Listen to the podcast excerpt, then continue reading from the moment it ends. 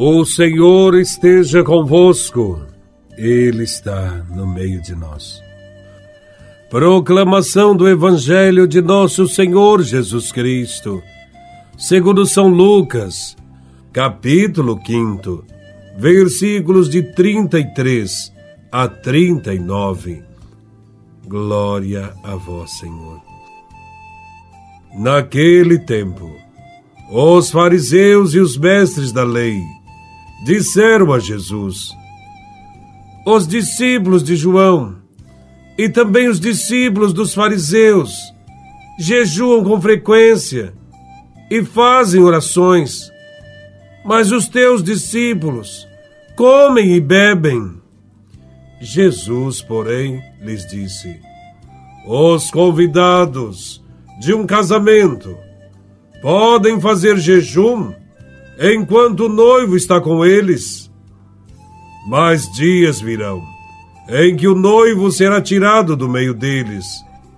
Então, naqueles dias, eles jejuarão. Jesus contou-lhes ainda uma parábola.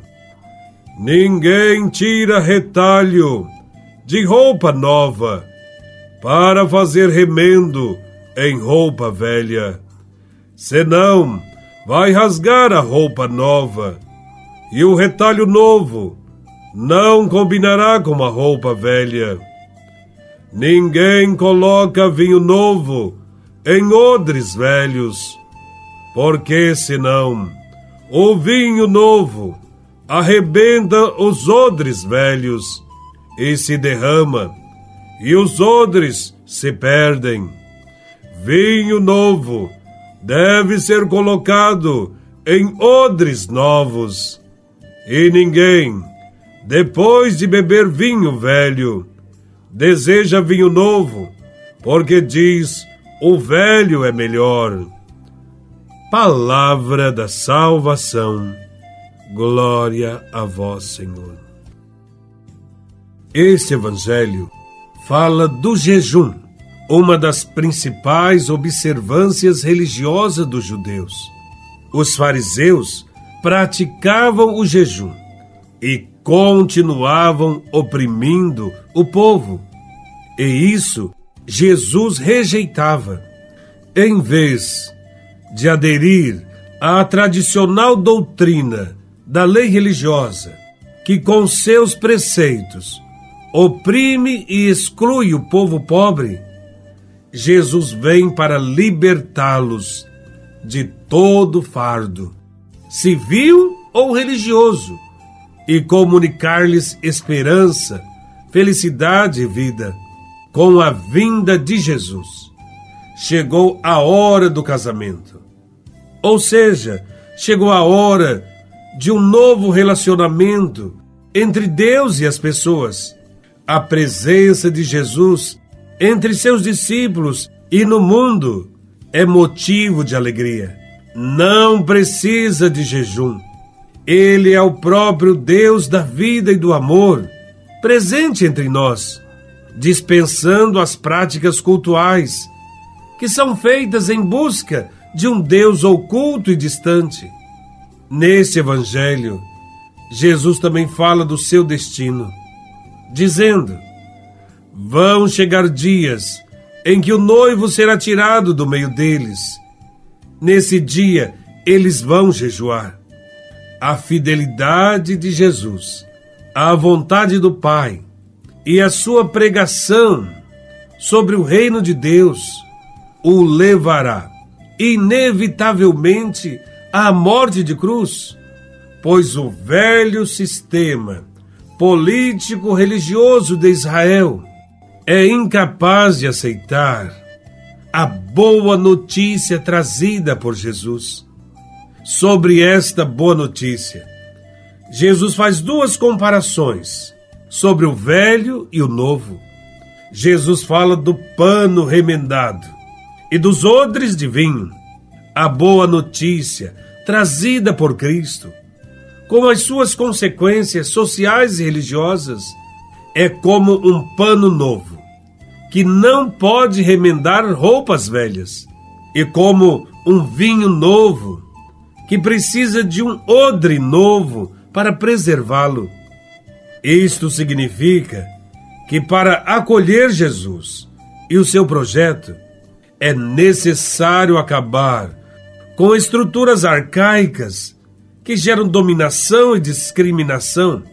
Quem procura conservar esquemas ultrapassados e injustos não vai conseguir vivenciar a boa notícia. Jesus exige uma mudança radical, tanto no nível individual como social. Jesus não veio remendar, mas trazer algo novo. Um novo relacionamento entre as pessoas, com Deus, consigo mesmo e com a criação. Com as sentenças sobre remendo novo em roupa velha e vinho novo em odres velhos, fica afirmada a novidade dos ensinamentos de Jesus, que se diferencia fundamentalmente da antiga prática religiosa judaica. Quando Jesus começou a ensinar, muitas de suas lições pareciam vinho novo, borbulhante, e eram vistas como ameaça para a estabilidade do sistema religioso e político do seu tempo. Continua ainda hoje o desafio de anunciar a boa notícia de Jesus Cristo. A toda hora somos tentados a viver de remendos, a promover apenas pequenas mudanças que não afetam as estruturas de exploração do ser humano e do mundo. Somos tentados a não procurar a raiz dos pecados da sociedade, a vivermos só na superficialidade. Há também o perigo das velhas estruturas cooptarem o Evangelho e mudarem a igreja para que nada mude nada se transforme. Sim, é grande o perigo da sociedade de mudar a igreja e não a igreja mudar a sociedade. E quando a cooptação e o suborno à igreja de Cristo não funcionam, partem para a perseguição daqueles que questionam a realidade e ajudam o povo a enxergar e lutar por uma sociedade justa e fraterna. Há muitos cristãos sendo perseguidos no mundo inteiro.